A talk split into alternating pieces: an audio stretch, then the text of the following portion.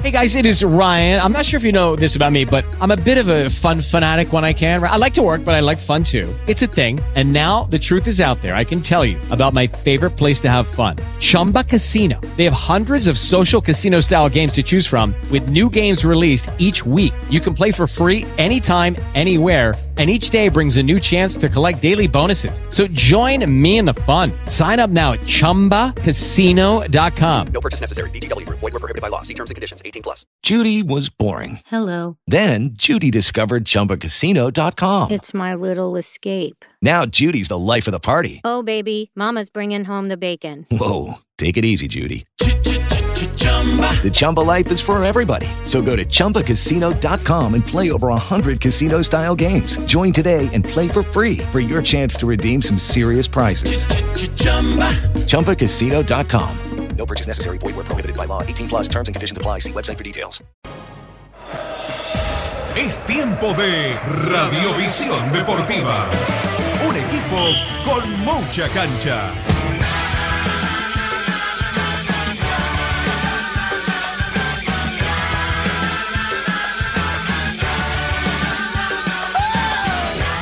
Buenas tardes. Bueno, comenzó el Federal A. Resultado igual para los cuatro. Dos jugaron entre sí, ¿no? Pero todos terminaron empatados. Villamite y Liniers en el Fortín. San Silena se trajo un punto de Tandil y Olimpo se trajo otro de Rawson. Sí. Con un Chipoletti que es el único que ganó. Eso te iba a decir. Que es el único líder. Y con punta Chipoletti. Claro. 1 a 0. Frente al equipo de Mar del Plata. Claro. Eh, Pero acá todos igualitos sí. y con distintas lecturas. A ver. Lini- eh, Villamite y Liniers. ¿Quién estuvo más cerca? Villamitre. Pero es un premio a Liniers por su predisposición táctica 11 contra 11 y porque después 10 contra 11, eh, bueno, lo aguantó. Eh, hubo muchas más situaciones para Villamitre y polémicas. Eso te iba a preguntar, porque había muchas quejas de parte de simpatizantes tricolores con algunas decisiones arbitrales. Yo te voy a decir lo que me quedó de la cancha y lo que repasé por videitos, no todas las polémicas, porque son tres goles anulados y dos manos que piden. Para mí, ninguna de las dos manos es penal. No son manos sancionables. De las dos vi un solo video, el del primer tiempo. Mano al costado del torso, totalmente natural. Te pega acá colgando en el brazo, no es penal. No hay ni intención, no está ni ampulosa la mano, ni se desprende, ni nada. Le pega ahí una mano, un brazo flotando al lado del torso. No es penal. Y la de Trídico, menos, porque la tenía pegada en el cuerpo en el segundo tiempo.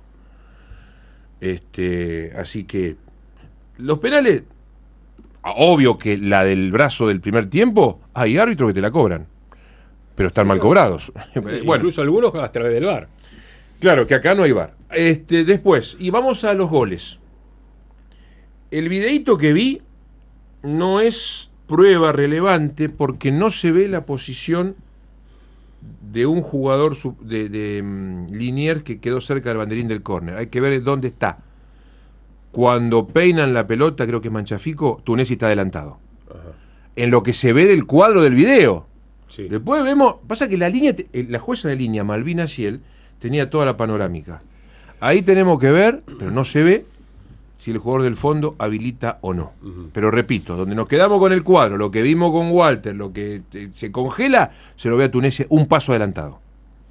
Donde a mí me quedan dudas son los otros dos goles, que no vi todavía repeticiones. Para mí hay un gol legítimo de Mancinelli, una media vuelta, porque para mí la pelota va hacia él y él está habilitado. Si la línea levantó por otro, se equivocó. Es mi primera impresión en la cancha y la mantengo. Creo que el gol de Mancinelli era válido. Y en el primer tiempo lo teníamos en la línea Tapia, nos pareció muy dudosa con Walter, nos pareció que Tapia picaba bien contra la última línea de Liniers, pase al medio, gol de Tunesi. Esa, esa hay que revisarla también porque, este, porque no- viste cuando uno sale y el otro entra y se cruzan, es ese movimiento que confunde a todo el mundo. Así que, más allá de eso, Partal termina siendo figura al final. Villamitre fue el único que pateó al arco. Enzo González estuvo desacertado en una definición mano a mano. Tunesia anduvo cerca, pero Treco no, a contramano del partido. Enzo González jugó con turbulencias. Tapia fue importante en el primer tiempo. Y yo creo, Juan, fue un partido de zagueros centrales. Se destacaron de los dos lados, el 2 y el 6, más los de Liniers, junto con su arquero. Walter Portales en su relato el otro día detectó un dato relevante del partido. Villamitre en un momento no tenía zurdos, 11 derechos. Mira. Y ampliando el concepto, uno nota que extrañó, Villamitre extrañó dos cosas puntuales el sábado. La banda izquierda, que era un rendimiento probado ya, Elordi y Antú Hernández, probado, eficaz, los extrañó, y extrañó los 11 goles de Distaulo. Claro. Extrañó los 11 goles de Distaulo. Eso no lo reemplazás fácil. No, claro. Va a, tener que, va a tener que depender mucho de Treco, hay que ver. Peralta no entró mal, Maxi López no entró mal, hicieron un poco ahí de revulsivo. Villamitre más bien atacó empujando, pero generó las chances, ¿no? Y si hablamos de Liniers, vimos otro Liniers, un, un Liniers mucho más aferrado a esta categoría. Graf le cambió la cara. Comparándolo con cuál de los dos Con de Liniers de, Fuentes. la temporada anterior. Con el de No, ¿El de con- Fuentes o de Con Carrio? los dos, con los dos, porque es un Liniers mucho más mañero, se cierra mejor cerca de su arco, eh, dos zagueros centrales muy expeditivos, no jugó Paparelli, pero jugó el Turu Martínez, que lo conocemos, Leguiza para mí, para mí, eh, lo vengo viendo desde mitad del año pasado, es uno de los mejores zagueros de la categoría, para mí, porque es fuerte, es resolutivo, es decidido, va en el mano a mano y te gana, sale a los costados, la revienta a la tribuna, me encanta. Ellos dos, el Turu y, y- este, Leguiza, se encargaron de la asignación hombre a hombre con Túnez y Treco. Y la verdad, lo hicieron bastante bien. Porque las vías de gol o las vías de peligro de Villamitre por ahí llegaron por el rompimiento de algún volante. Caso Tapia o caso Enzo González. Eh, está mejor Liniers.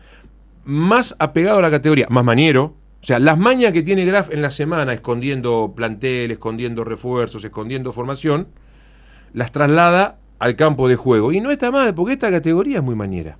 Entonces Liniers se está acomodando al Federal A. El año pasado lo dijo mm, Carlos Pablo. Liniers está rindiendo examen todos los domingos. Estamos aprendiendo cómo es esto, dijo un día en LU2. Sí, me acuerdo. Bueno, ahora parece haberlo aprendido. Y Graf es gran responsable. Porque la verdad, un equipo que tácticamente es muy versátil.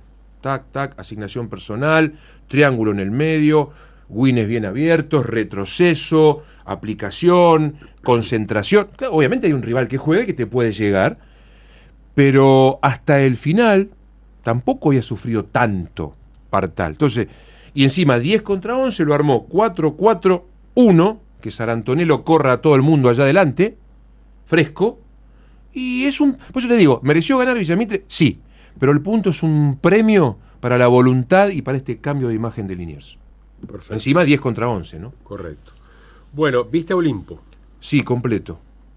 ¿Sí? Un tiempo para preocupar. Fueron dos equipos distintos. Totalmente. Un tiempo para preocupar El segundo tiempo para ilusionar. Mira. Un tiempo para cada uno. También hay mérito de Germinal, que lo sorprendió. El técnico Mario Martínez tiró al volante Makarov, que jugaba en River. En lugar de contención lo tiró mucho más arriba, que le llegue a Olimpo, que le haga daño. Jugó muy bien con los dos costados, con Obredor y Villalba. Obredor, un ex Olimpo, jugó menores de AFA, hizo el gol.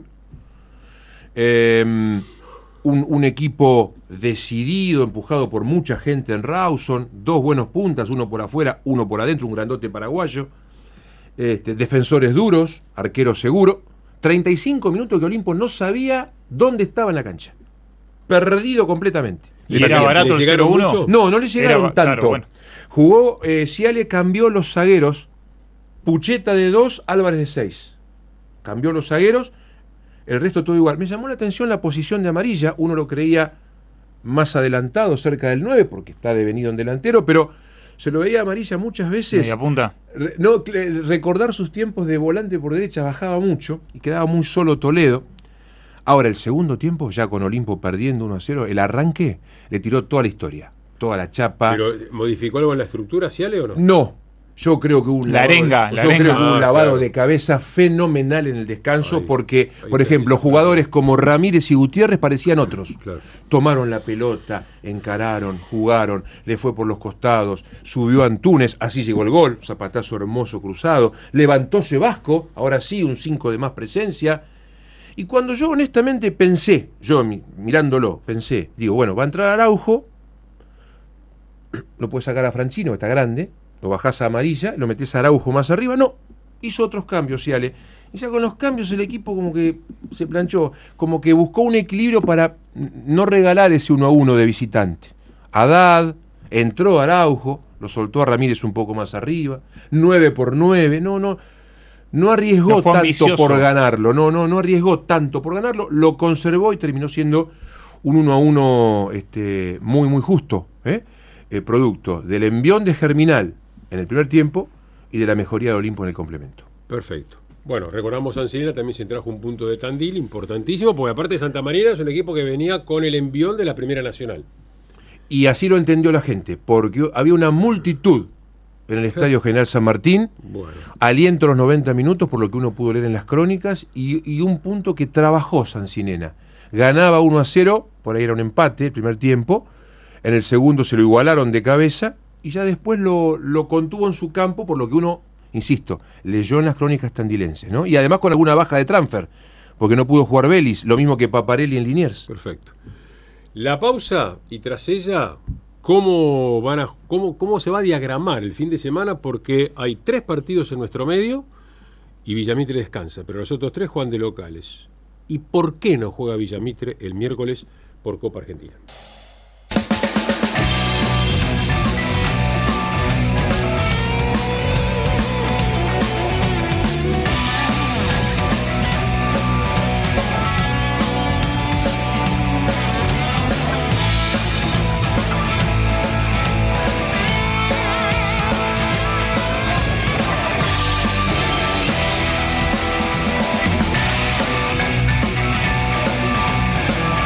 El fin de semana venidero para la segunda fecha del Federal A, tres equipos juegan en nuestra ciudad. Incluso Olimpo recibe un debutante, porque Sol de Mayo va a hacer su presentación, tuvo fecha libre ayer. Con la cantidad de empates que hubo, Sol de Mayo salió beneficiado. ¿No Sin jugó? jugar está a un Es punto. que la tabla está toda comprimida. Está a un punto de los escoltas, Sol de Mayo. Sin jugar. Exactamente. Bueno, Villamitre descansa, pero los otros tres son locales. Hay un diagrama, hay un bosquejo. Menos Serri, que no está confirmado. Olimpo te a- apunta a las 5, 5 y media de la tarde el domingo. El domingo. Sí, con, Sol de Mayo. Eh, ¿Liniers? Liniers, eh, el sábado a las 20. Con Ramón Santamarina. Con el equipo que empató San Sí, sí, sí. Eh, Sancinena con Chipoletti, Olimpo Es con que en realidad ganó uno solo. Ganó Chipoletti. Chipoletti. Viene el único ganador, viene a Serri. Santa Marina viene a la cancha de Liniers sábado a las 20 y Sol de Mayo viene al Carminati. Este, donde hace poco ganó un partido 1 a 0 un domingo a la tarde. Así que eh, más o menos ese es el diagrama, con Villamitre libre. Y en la. Vos fijate los días que va a tener Villamitre ahora al no jugar por Copa pero, vos- Argentina. claro, pero le venía.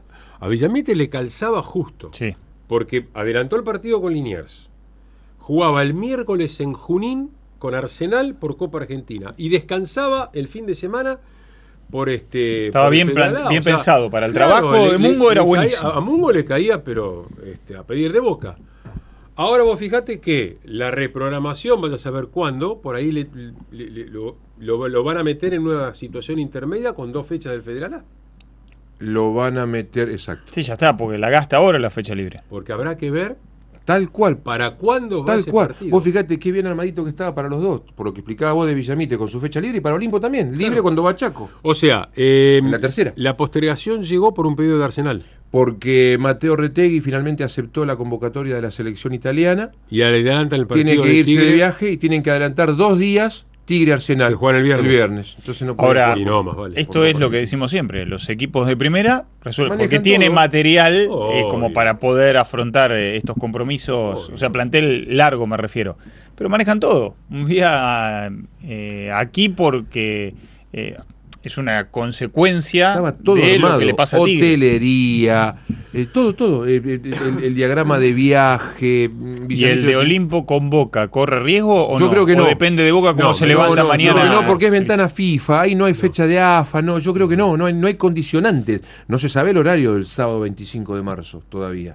Claro, recordamos que esa- ese fin de semana no hay liga profesional. Hay mucha Copa Si Argentina. Boca, futbolísticamente mm, no levanta cabeza, digo, en cuanto a buenos resultados.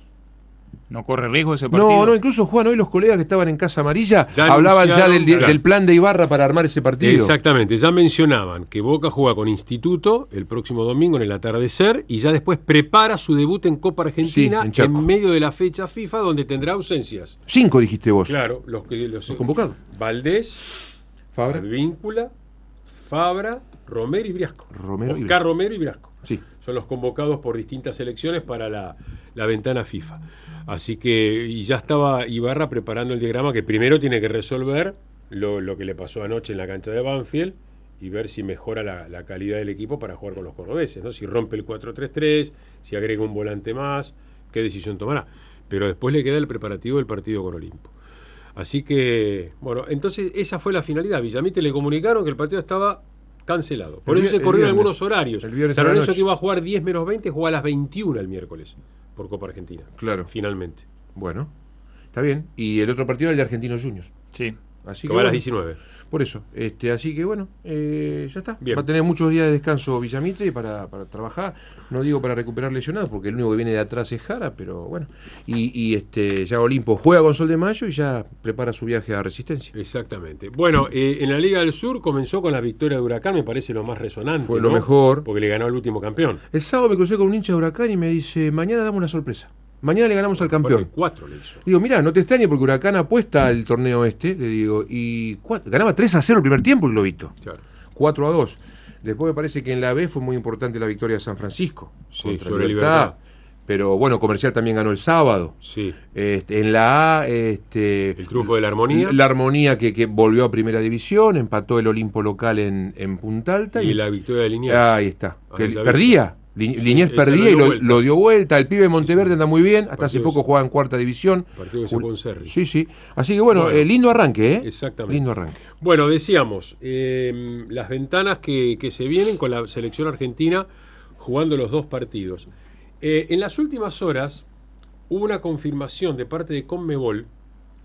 Alejandro Domínguez quiere tener para el sorteo de la Libertadores el lunes 27 a la selección argentina en Asunción.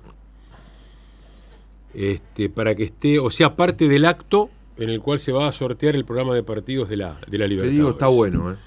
Bueno, eh, al principio bueno. se había dicho que no, que era una locura. ¿Por qué? Porque es el día previo al, Al- partido en Santiago del Estero. Con Curazao. No, no, correcto. Pero. El día para Sí, llegar pero el Hay tema una- del descanso hay- y no, demás. pero hay una preocupación que es el tema de la logística.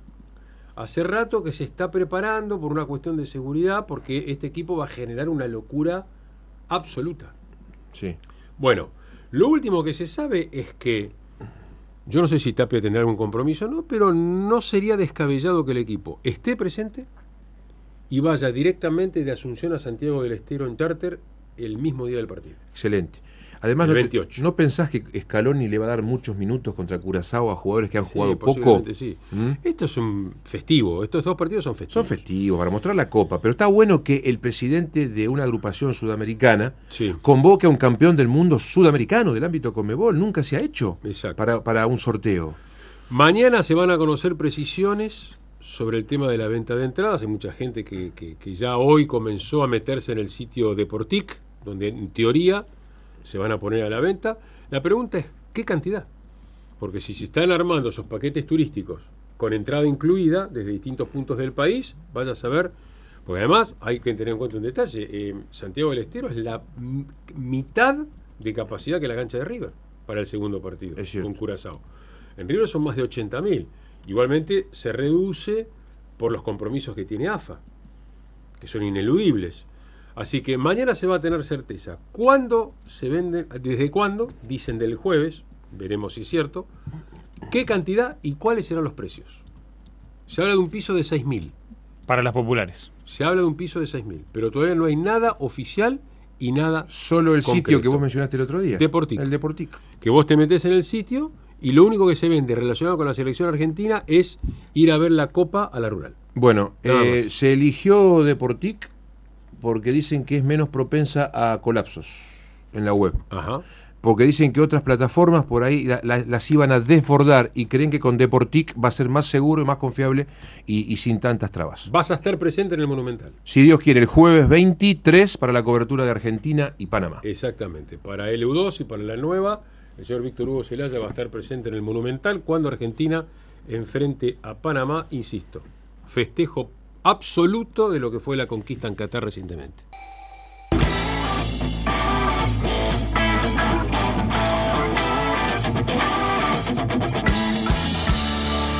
Oh,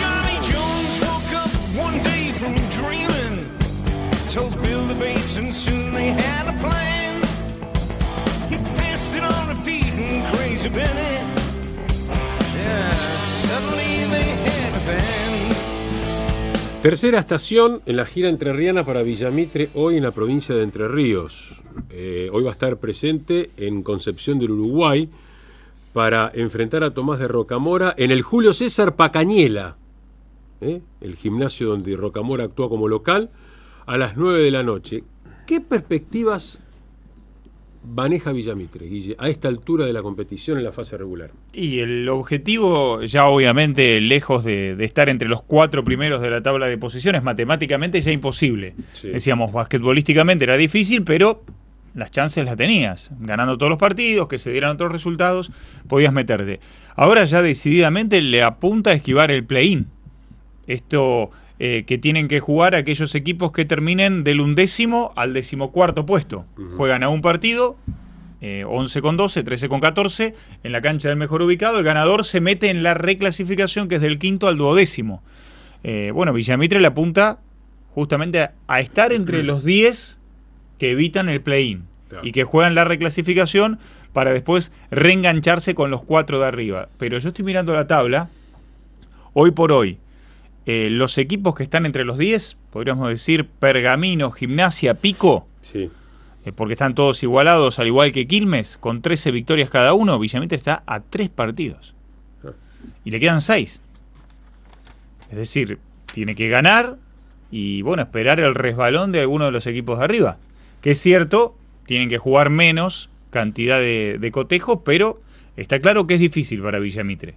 Yo creo que objetivo primario y por hoy es tratar de meterse en esos 10 que evitan el play-in. Y en caso de tener que caer al play-in, ser 11-12. Para al menos tener la ventaja de localía en ese partido decisivo y tratar después sí de, de meterse en esa segunda instancia de playoff. Claro. Pero está claro que Villamitre necesita ganar. Eh, le está costando mucho, mucho como visitante. Eh, ahora se le dio vuelta un poco eso. Eh, eh, en el comienzo de la temporada no ganaba el José Martínez.